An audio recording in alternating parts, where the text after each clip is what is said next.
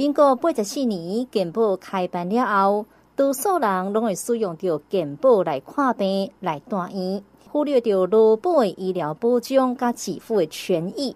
其实，你的劳工朋友的职场生涯当中，劳保局提供着相当多的保障，但是未少的民众所未记得，或者是讲，唔知影要哪来申请，等于白白来放弃掉在应该有的保障，非常的可惜。今仔日咱邀请到台大病院云林分院环境加职业医学部谢炳如医师来介绍到职业灾害加相关的疾护。咱先请谢医师甲听众朋友拍个招呼。大家好，我是台大环境职业医学部的谢炳如医师，很高兴有这机会来这边跟大家分享关于劳保相关给付的一些资讯。那今年也因为劳保有一个蛮重大的变革，所以我们也希望大家可以在更重视自己的劳动的权益的部分。是，当然你的职场环境那是不幸发生到职业灾害，也就是得到职业病，免要向公司来请假来休养。劳工为什么款的补助？头家是不是会去用处罚？所以咱首先特别来请教到谢医师，什么叫做职业灾害？职业灾害基本上是劳保对于这个职业在职场上生病一个统称。那基本上常见的就可以分为职业伤害，另外一个分为职业病。职业伤害大家比较好想象，像是在工作中受伤，或者是操作机具的时候受伤。这个就是大家一般所想见的职业灾害，但是不要忘记，其实劳保局也提供你上下班途中的车祸，这个其实也是可以申请职业灾害，所以这个部分可能反而会变得是大宗对于职业灾害的申请还蛮大一个部分是上下班途中的车祸。那职业病的部分呢，我们想象中是。在工作场域中工作比较久，暴露了一些化学品，暴露了一些危害的东西，慢慢而产生的一个疾病，这个部分就是职业病。那当然，因为这个部分的判断相对是比较困难，所以基本上劳保局会希望有这样子的需求的劳工，能到全台湾各地的职业灾害科或是职业医学科做相关的认定。常见的职业病，像是妈妈手啊、板机指啊，或者是一些网球肿，这些都是工作中重复的动作，产线中要重复的、很快速的做一些动作，慢慢累积身体累积下来的一些伤害。其实这些都可以算是职业病的一个部分。是，所以吼，这个灾害其实是分做职业伤害加职业病。但常常咧讲，这个人可能有这个职业病。唔知这职业病有什么方法会当来测试不？有什么方式可以让哎自己知道哎可能得到了职业病？第一个就是我们想要知道你自己觉得你这个身体的症状跟工作有没有关系？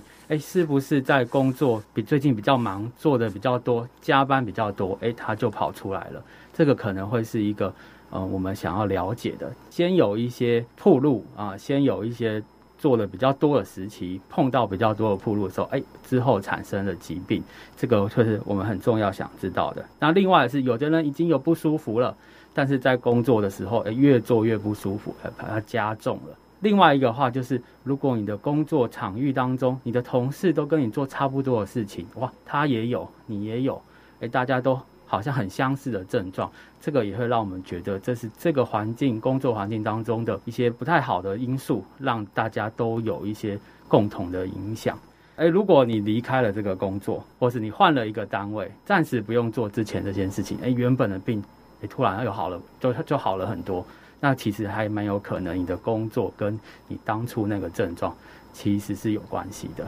OK，所以如果觉得自己的一些身体的症状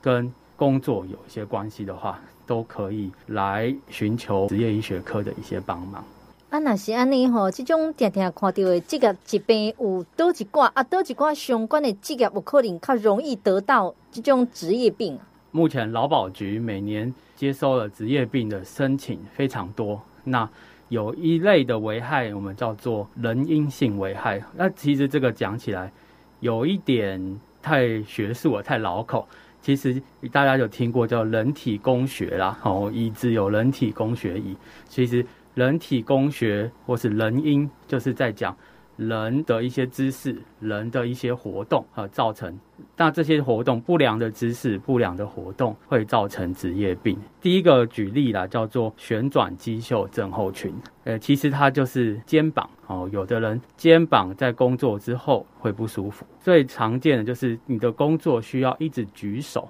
举手过头去拿东西，或是你要操作的机械操作的东西要一直从下面往上搬，搬到比较高的位置。举手过头或是举肩以上的动作，那拿的比较重，做的比较多，就有可能得到这个旋转肌袖症候群。我举一个例子，之前遇到的啊，他是大家室内装潢，或是大家呃，如果办公室要装潢，都很多有木工的师傅啊。但是台湾不是只做木工就好了，可能还要油漆，这个师傅是多工的啦。所以天花板油漆到比较上面的地方，那师傅有时候在地面上涂，然后比较高的地方就举手涂，那再更高他就踩上梯子。那一样继续拿着高高的工具往上涂，所以他的很多工作的时候都在比较举手过肩的这个动作，然后拿的机具有时候比较重，或者拿比较反复，然后他整天要赶工，整天都在做这个事情的时候，诶，通常这样子慢慢累积，他就有可能得到这个旋转肌袖症候群。旋转肌袖症候群，简单的话就是肌肉拉伤、受伤，让你痛几天不舒服。但是严重的话，那个肌肉的肌腱就断掉了，那断掉就得开刀，那这个开这个刀都要休息好久，可能都要两三个月。休息完之后还要复健，也不一定完全能够马上让你回到原本你工作所需求、所需要的这些动作或是这些能力。所以如果有这样子的话，通常都要拖个半年左右，才有办法可能回到工作岗位上面。所以这个时候就会需要一些帮忙，需要一些劳保的帮忙。另外一个常见的叫晚睡到症候群，晚睡到症候群，很多人就说打电脑打太久了，手会麻。产线上的话，可能就是那种组装零组件，组装很小的东西。虽然每个动作很小，但是这个产线一直在跑，你每天要做很多很多的零件，反复的手指或是手腕的精巧动作，但是长时间不停止，就有可能得到晚睡到症候群。那它的症状最常见的话，就是你会觉得你的手指的前三指、拇指、食指、中指，哎，会麻。那有的时候会麻到晚上睡不着，或是睡觉睡到一半麻醒，这个是比较常见的一些症状。有一些比较出众的工人哦，会得到椎间盘突出。我们说这个椎间盘啊，就想到要去开刀，其实也是蛮不容易的。台湾人很重视这龙骨，然后开了刀，其实也是要修蛮久，而且。有可能之后医师都会让你说，请外不要再搬很重的东西了。所以椎间盘突出很常出现在长期要搬重的。大家想象可能是一些货运啊，或者是仓储人员，但是其实这个还好，因为现在的仓储越来越多都是有车子天车可以帮忙。我们有遇到的一些像是装冷气家电哦，你买冷气家电。他要送到你家，你家没有电梯，只有楼梯可以爬，那这个都是那个师傅要自己把它背上来，自己把它扛上来哦。所以长期下来，这个有时候其实他的椎间盘就受到影响。另外一种叫做全身的震动，例如开大货车哦，那个叉货车在车上会颠颠簸簸然后，但现在有高速公路了，好一点，车况好一点，但是。常有时候遇到是开那个工地里面的大车，或者是说开山路或者是产业道路这种车的颠颠簸簸的话，太久的长期，然后司机长期做这个事情，有的时候也会有椎间盘突出的问题。前面这几个都是所谓的人因性的，或者是一些物理性的危害。那它的发病时间可长和短，噶也有可能会短，会因为像晚睡到症候群，可能你工作了几个月。反复了几个月就发病了。那最后我们想要再讲一个叫做职业性的癌症。癌症这个事情，大家都觉得哦，自己可能基因不好啊，或者是生活习惯不好，抽烟或什么。但是其实有一些癌症是跟职业很有相关的。我们这边举一个例子，叫做间皮细胞瘤。OK，这个瘤很少见，但是他遇到它几乎都。很难跟职业脱得了关系，因为这个间皮细胞瘤碰到的东西叫做石棉，石棉可能大家就听过了。以前的铁皮屋顶可能不是铁皮，是石棉瓦，或是大家看看你家的阳台，可能还有很老的屋子，上面的那一层是石棉瓦。那石棉瓦好的时候没有关系，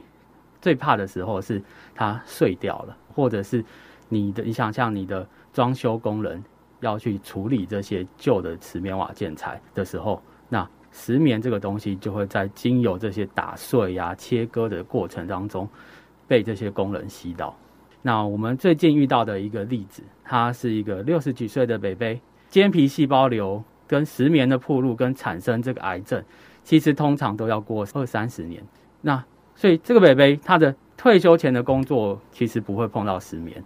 但是他小时候很小的时候学徒，他以前做过铁皮屋的建筑工，呃，可能还以前。石棉还可以使用的时候，他就在建铁皮屋的时候，屋顶就是用铺石棉瓦。那想当然，这些都要铺上去啊，要切割啊，要固定啊，这些都有很多的粉尘会碰到。所以他就算退休之前的工作已经很久没有碰到石棉了，但是他以前的这一段时间碰到的石棉，就有可能造成他这个二三十年之后得到间皮细胞瘤这个癌症的。可能性，台湾已经在二零一八年完全禁用石棉，所以现在你的屋子不太会有石棉的建材在里面了。但是老屋子还是在，没有说的老屋子里面的建材都有可能有石棉的存在。所以，我们慢慢越来越多是这些建筑工或是拆房子的人，他们碰到的东西这样子啊。所以职业病有很短的时间的暴露就产生疾病，也有是。要暴露之后比较长的时间，就是职业病产生的疾病叫职业病，所以可短可长。这个部分，台湾的管理这个职业病相关的这个机构叫做劳动部的职业安全卫生署，他们有会诊所有台湾目前可以被认定为职业病的所有的疾病，每一个疾病里面都有写的很详细，说是碰到什么东西，碰到的。程度要多足够，才有可能会让你认为是一个有职业病的可能性。所以大家如果需要的话，可以在职业安全卫生署的网站上，这个是全部都开放让大家查询的。当然，你也可以主动的向各地的职业医学科医师询问，这个是呃职业医学科的专业所需要呃帮忙的部分。行。所以吼，到底有多几种诶职业疾病？当然，你除了讲会当到这个职业安全卫生署的网站来查询，买当询问到吼，这专业的医生。其实立法院已经伫个旧年的四月来通过着劳工职业灾害保险加保护法，加职业灾害的保险单独来立法，而且要伫个今年的五月一号正式来实施。究竟职灾的保险法单独立法了后，甲劳工有虾米关系？现在实施了后，对着劳工一个有虾米好处？继续咱就要来请教到谢医师，职业灾害劳工有多几挂权益？好，劳工职业灾害保险及保护法在去年通过，今年五月一号要开始实施。呃，原本的这些保险其实是保在你的劳保里面哦，你有参加劳保。那其实同时就有参加所谓的职业灾害保险。那新制实施的时候，你以后保的劳保就会有另外一个名目，叫做职业灾害保险。但是基本上的规范，大部分雇主都没有影响，因为其实你以前就是缴这些钱，只是现在这个名目被独立出来，这个财源被独立出来，让我们缴的这个保费可以专门的利用在。职业灾害的劳工的保护上面，这个有一个法源的依据。这样之后，另外同时间，职业灾害的劳工过去本来有的权益都不会减少，其实反而申请的钱或是申请的权益反而增加了。我们先来讲讲，第一个叫做医疗给付，就像你保保险可以去申请医疗给付，职业灾害劳工的医疗给付。讲的是，你看门诊，你住院，可以把你原本是健保要付的钱用劳保来付，这个很像以前健保还没开办以前的年代，你要看病，如果你有劳保的身份，那看的钱可以少一点。但是现在有很多人都有健保了，所以大家觉得可能差那一点钱啊，去申请有一点麻烦。但是这个其实一直都有，劳保开办以来，职业伤病的医疗给付这个一直都有。改制之前是抵充劳保的钱，但是改制之后有一些自费的项目，在劳保其实也是可以申请的。以前是自费的项目，基本上健保没有给付的，劳保也不会给付。但是改制之后，呃，有公布一些自费的项目是可以在劳保的医疗给付上面所申请的。第二个类给付叫做伤病给付，伤病给付讲的有点文言啦，其实就是你休息的时间的给付。受伤之后，大家都需要一些休养的时间，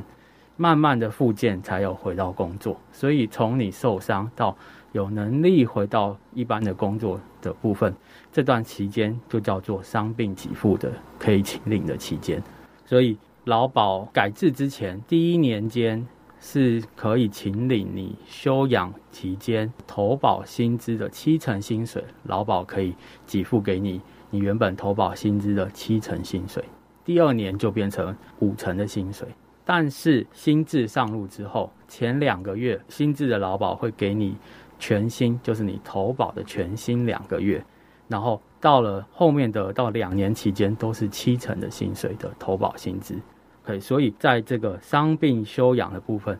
也放宽了，然后给给付的薪水的补助啊也变多了。接下来下一个给付叫做失能给付，失能其实的意思就是说，有可能你的受伤。造成你有一些能力完全没有办法复原了。简单的例子就是，如果工伤了，呃，有截肢，那现在虽然有想办法能接回来，但是接回来有的时候那只手指或是那个截肢的地方，也不是完全有跟原本一样的能力，或者是说就真的截肢了，就再也没有手指也没有办法回来了。所以这个时候就可以请领失能。失能的部分以前。只有分完全失能，那现在新制下来有完全的失能跟部分的失能，呃，基本上就是说我们把这个失能人给付的请领的资格放得更宽，让大家可以更好的申请。后面的死亡跟失踪的给付基本上是原本就有的，呃，这个部分差不多没有太大的变革啦。接下来有另外一个新的这个保险法。很重要，增加一个叫做附件。我们刚刚讲，你看病住院看病，那补助你不能工作，补助你失能了，呃，有些事情做不到了。但是其实新的这个法律的规范当中，更看重了叫做复健这件事情。以前你去参加复健是，呃，没办法请领什么给付的。但是大家也知道，复健是一个。要每个礼拜好几次到医院去，或者是到复健的诊所去，或到复健的强化的地方去。这边有一些交通费，这边有一些经费的需求，也不是大家都住在离这些院所很近的地方，所以这边的话就是有这个附件的津贴，其实是可以申请的。另外，在这个新的法律的规范之下，治安署强化了叫做工作能力强化的一个机构。在这个机构底下会成立叫做职业灾害预防与重建中心，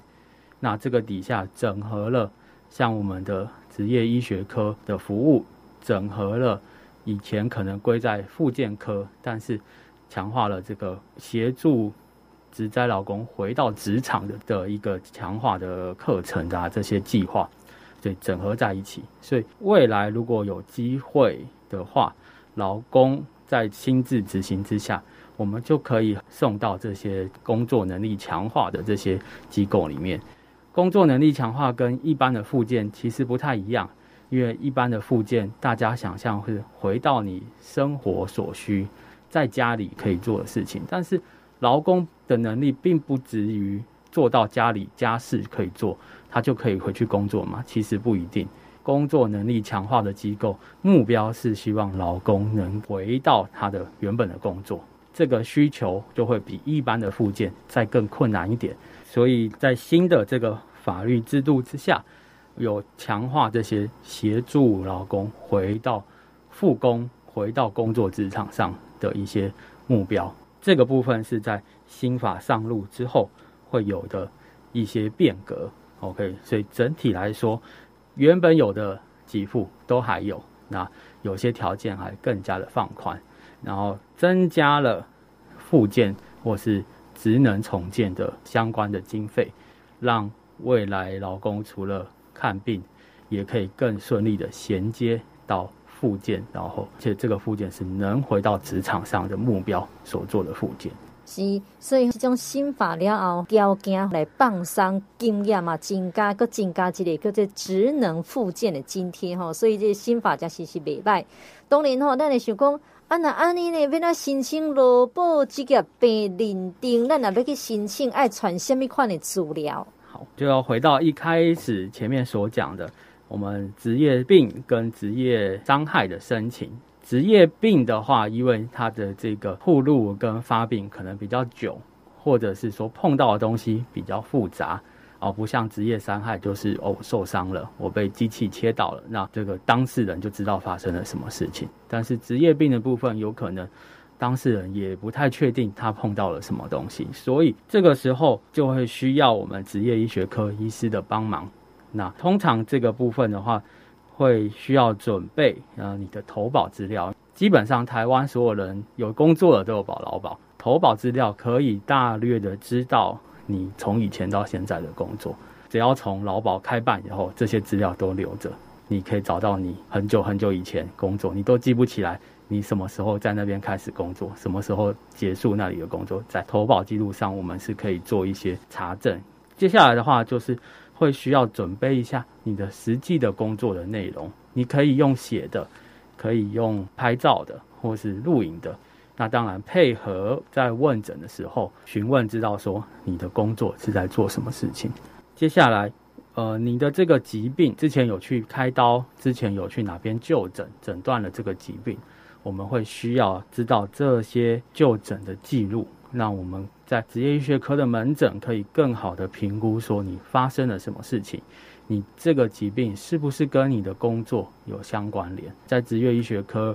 我们可以协助建立你的工作的铺路跟你这个疾病相关的方式的因果关系。如果可以认定职业医学科，就可以开立诊断书，开立相关的报告书，这样子你就可以拿去劳保局申请。其实如果你目前的情况啊，劳保局如果知道你要申请职业病，你也可以自己去投单，但是劳保局就会发文回来说，哎，请你补充你的工作在做什么，你的工作会碰到什么东西。哦，所以先来我们职业医学科，其实就是协助你准备要申请劳保局这些给付的时候，先帮你准备好了，这样子劳保局就不会再发文请你补充这些资料了。那如果是职业伤害，工作中受伤，那工作中受伤。医师也没有看到，可能只有你的同事看到哦。但是你可能会去急诊，这个时候我们很需要知道你的就医急诊那时候的就医记录，或者是说当时第一次去就诊的时候，那个医师怎么样帮你诊断的。接下来，如果你是上下班车祸的职业灾害，那警察会来嘛？哦，所以有这些相关的车祸的记录，就可以证明你说，哎，你确实。是在那个时候车祸的原因啊，然后受伤了，想要申请相关的给付啊，劳保局会想要这些东西，以证明这件事事情确实是有发生的。可能准备的的东西有一点差别，但是这些都是我们经验上在跟劳保局打交道的经验上，他们会需要呃劳工朋友提供的东西，所以我们职业医学科。就站在协助的角色哦，希望这个申请给付可以顺利，所以我们都会在门诊的时候就先跟求诊的劳工朋友来做询问，然后来协助他们做申请。如果觉得有一些疑虑，当然就可以向我们的职业医学科，呃，你可以挂号或者是打电话到我们的门诊来询问，这样子。是，所以吼，也是先到职业医学科来做这个咨询，然后呢，你要申请可能就免行过来抓。现主是社会，什么拢去啦，干那薪水无起，想要省钱大作战，真济人拢会个健保来看病来住院。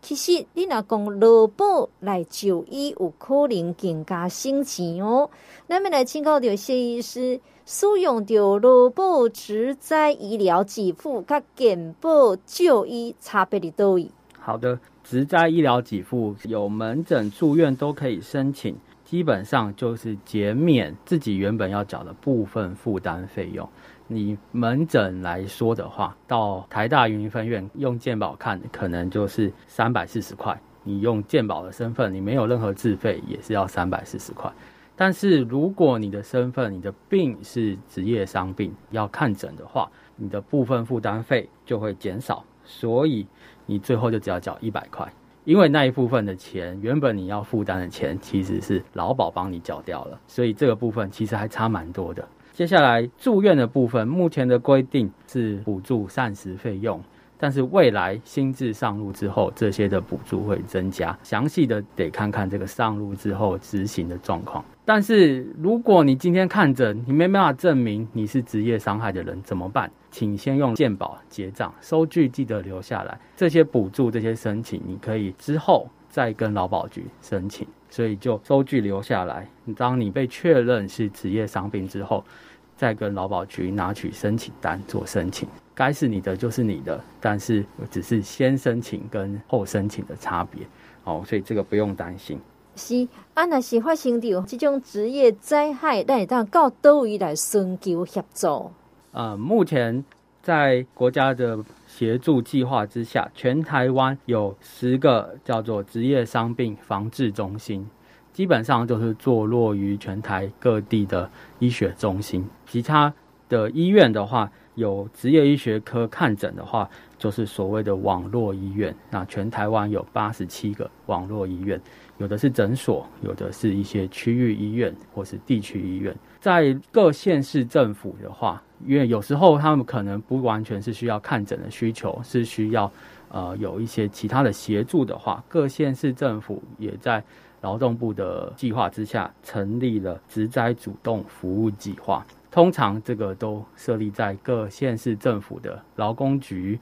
或是相关的单位底下，有一个叫做职灾主动服务计划。所以现在。各县市政府都聘有职灾个管员，可以主动的向这些职灾劳工做服务。你也可以打电话到各县市政府的职灾个管员那边，跟他们询问，问问看说需要怎么样的帮忙。那大家可以转介到医院，或是转介到法律的辅助相关的业务。所以这个部分也跟大家宣传一下。是，头拄啊，谢医师有讲到吼，其实全台有十间诶职业伤病防治中心，是毋是会当请谢医师讲解这种职业伤病中心，伊到底服务的内容有多几挂？职业伤病防治中心的话，像刚刚讲的，协助申请职业伤病的给付，接下来职业病的诊断治疗，我们可以衔接医院里面的其他科别做治疗。最近开始很重视的就是协助复工回到工作的场所，大概是这些部分。那因为这些职业伤病防治中心是算是医学中心等级的医院，所以可以衔接各类的所需。所以在全台湾有十个职业伤病防治中心，当然也可以寻求网络医院的协助。网络医院虽然它可能没办法主动的衔接太多的科部。但是伤病防治中心跟网络院都有很好的连接，所以适时的话，我们可以转诊连接到防治中心做进一步的服务。是，其实哈、哦，讲到罗刚那是讲，因为职业伤病呢，去到病院来就诊，真侪人可能去拄到这种劳保黄牛。劳保黄牛呢，一定定会离各大病院来出没，伊可能跟你讲讲，诶，我有门路会当快速来申请到劳保给付。也就是讲，诶，我熟悉这个医生吼，会当到三工开立诊断书，透过劳保黄牛，咁真正会当好咱念较济。其实是不能的，因为劳保的申请书，大家其实都可以去劳保局领这些申请书。其实去申请的话，劳保给付的钱就是这么多。他核可之后给付的钱，就是用你那张申请书的需求来申请的。但是劳保黄牛可能说的好听，他帮你加速这些流程，然后，但是你申请下来就是要付他钱了，他就是抽成你这些，你领下来，其实这些钱原本都应该是你劳工所得的这些给付啊，这些是政府在开办这个劳保。所规定之下，你应该劳工受伤的劳工应该所得的这些给付，所以基本上，呃，劳保黄牛的话，其实他就只是做了一个中间帮你稍微加速，但是其实他们应该要取得这些文件，都可以在我们职业医学科，或者是在各地的劳保局，或是刚才的劳工主动服务计划之下，这些人都可以帮你，而且这些都是免费的服务。那为什么要再去找劳保黄牛？你还要付他一笔这些佣金的部分呢？好，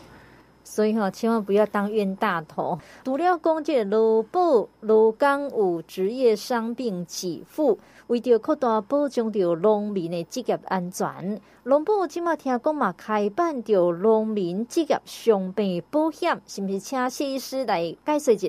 在云林县这个区域，然后。农民的没有保劳保，但是有农保的身份的人，其实也是蛮多的。以前的农保可能就是一些给付就没有像劳保这么的全面。在一百零七年开始，农保开始开办了职业伤病的保险，但是它不像劳保有要求要强制加保，你有工作你就要保这个保险。现在农保目前还是以自主加保为主，所以有实际从事农业。从农的这些农民的话，如果诶你